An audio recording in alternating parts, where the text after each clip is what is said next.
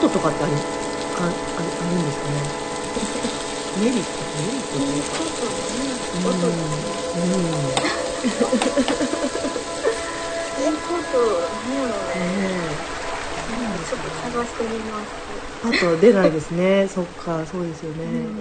これオンライン通してのこの声もちょっと聞こえ方って違いますよね。多そう分違うと思います、やっぱり、うんあのうしてるのんとしてない、うん、岩田さんのその音散歩はすごくクリアな多分いいマイクを使われてるからかもう自然その場にいるような体験ができて本当に心地よくってあ本当ですか、うんうんへえ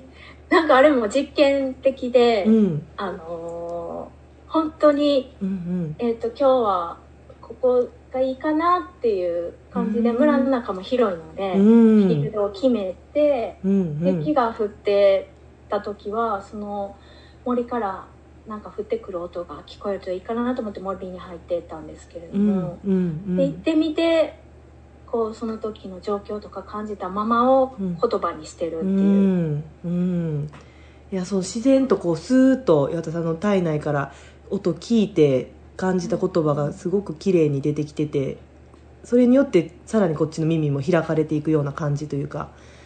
うん、言葉を持ってなかったりするのにすごくサポートしてもらえる感じがして、えうーん、なんかありのまんまなので、うんすごくあので再現不可能なので、うんうんあのすごく緊張感もありつつもなるほどまあ、生の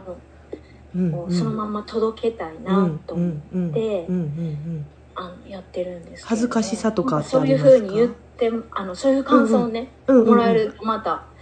あそうなんだと思ってなんかすごい気づきがあるそれやっぱりうんオンラインってこう発信することの可能性なのかなと思って音だけでどこまで伝えられるかとか確かに届くかっていうのを、うんあのすごく気になりつつも、うんうんう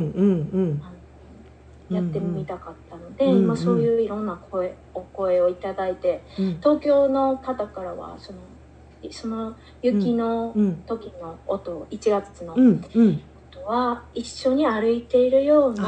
あー感覚になりましたってうんうんおっしゃられていて、うんうんああなんかあの固定でマイクその時は置いて撮ってたんですけど、へえあの一緒に歩いているような感じもあるんだと思って、うんうんわかりますすごい横に岩田さんがいるような感覚へ えうんそうなんやと思って、すごいだからプライベートな空間な感じやからちょっとこううんいい意味でのちょっと恥ずかしさっていうかこう 親密な感じあ本当ですかそんなにね私たちもそんなたくさん今お話とかもしてこなくてラジオすごい話したくて今回お声掛けさせていただきましたけど、もうそあれを聞いてるからもうすごい隣にずっといた人みたいなラジオもでも私もこんな感じで声だけってすごい隠せないから自分の考えとかあんまりその、なん見つ見繕えないというかこう見た目とかで、だからもう聞いてますとか言われると全部もう丸裸を知られてる かあこの人はもう全部知ってしまってるんやみたいな感じでそうですよね接するっていうかうんうんうんなんかそれが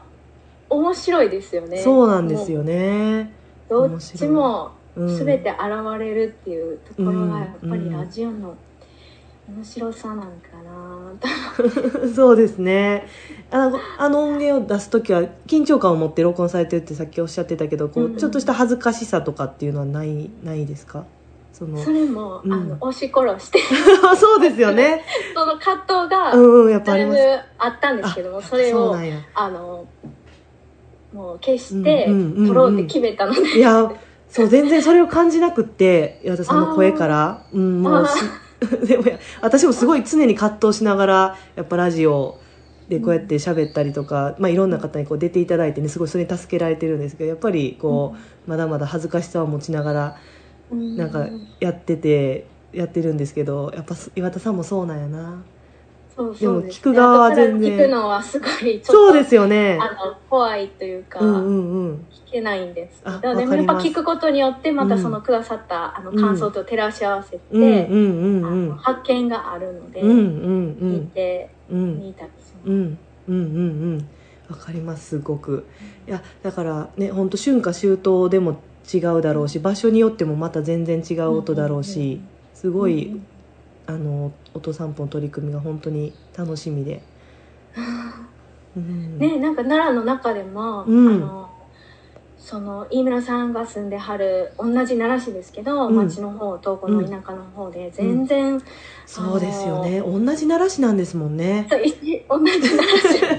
良 市信信じられないというかいやーそうなんですよね面白いですねそう思うと本当死っていそうう分け方がなんかちょっと違う本来はやっぱり違ったというかね昔はもっと細かそうそうくそうそきうっと分かれてて地区が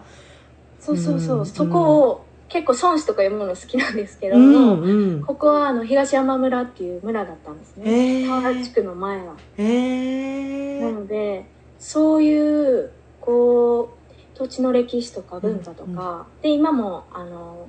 80代とか90代の方うがんその時の話をしてくれるのうで、んうんそういうインタビューとかをして、うんその土地にどういう音が眠っていたりその人の中の記憶の音があるかっていうのうを、んあのずっとお聞きしていて、うんなんかそれがこうだんだん自分の記憶ではないんですけれうども。んうん自分の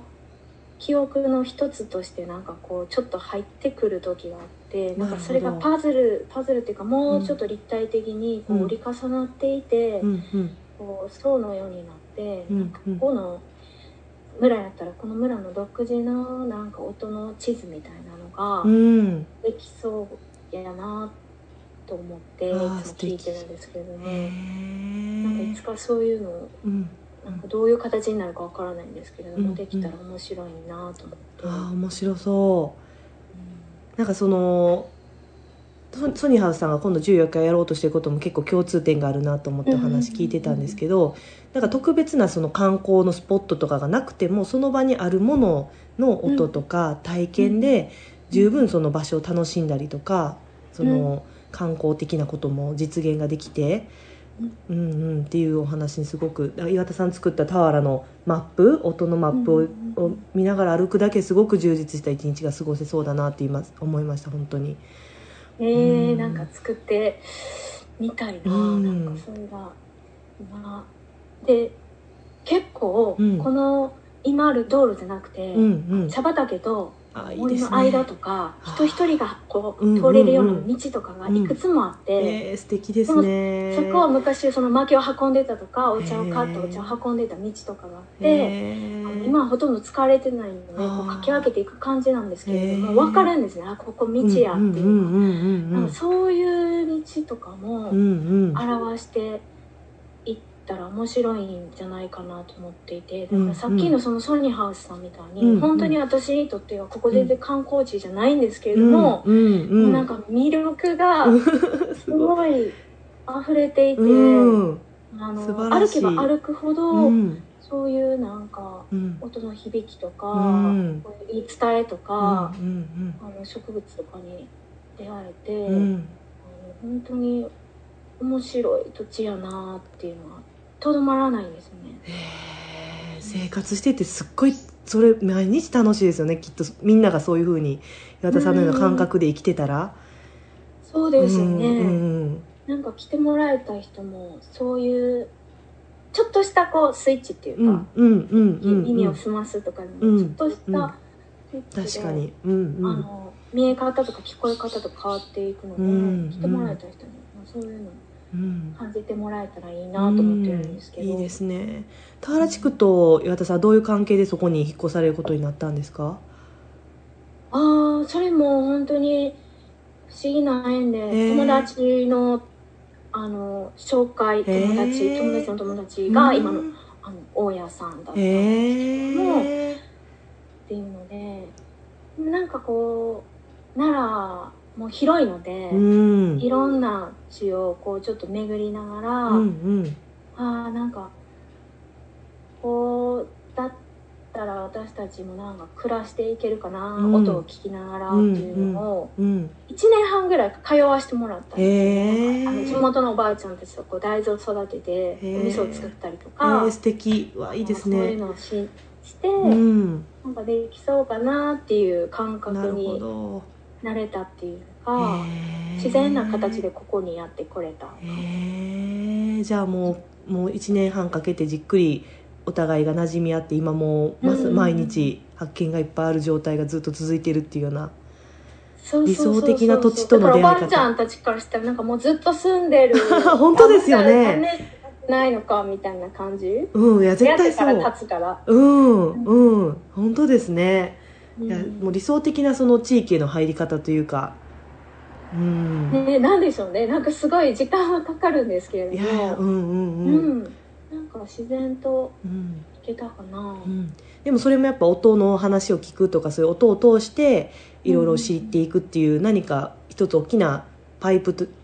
間に通る音っていうのがあるからよりスムーズにそうやって入っていくことができるのかもしれないですよね。そうですね、うんなんかこう物件とか探すっていうよりは、うんその土地をうん、こういつも聞いて感じていろんな季節に行ってみたり早朝に行ってみたりしてあのずっと巡るのではあそうすごいいうなちょっとそうですね自分たちも楽しみながら感じながらっていううんプロセスがやっうんぱうんうんつながって、うん今もつながっていくのかなって思って。いやなかなか日本中で土地自分の住むとこ探すときに音を中心に探す人って、ね、騒音とかそういうマイナスの方での,、ねあのーうん探し方あるかもしれないけどそのプラスの方で音をまずっていう人ってあんま聞いたことないけどやっぱ物件とかね立地とかばっかり気にしがちな気がするけどでもすごいいいかもしれないですね心地いい音にあふれてるって。私でも東京の時も、うんあのそれで探したんですへ めえっちゃ大変だったんですけすどごいいろんな街を東京あります東京もそのなんか友達が住んでたりとか、うんうすごんくいろんな街に行ってたんで、うんなんか武蔵小山行ってみたり隅田行ってみたりとか、うんこういろんな街をまあ聞きながら、まあ、まあ物件もちゃんとあうのん探しつつみたいな感じで、で、うんもうすごいいっぱい見て、うんうん最終的にたどり着いたのが西荻窪のあへのー善福寺公園っていうえーこう大きい池があって、はいで周りにもあの屋敷林とかあるようなおちもちょこっとあったりとかしてうん森がある、うんすぐ近くの家で、うん朝日暮らしが聞こえてきたんうん、ですわあ素敵そうねあーあ想東京像にいするてだもけでこういうこ本の当音ですに、ね私の原風景の音なので、うんうんあこうのん音聞けるのいいなと思って、ですねそこに決めたんですえー、日暮らしが決め手になって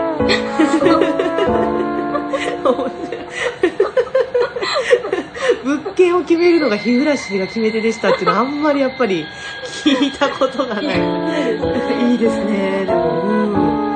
えーいいめちゃくちゃいいいい決め方ですね私も次なんか場所探す時は音で決めたいなうん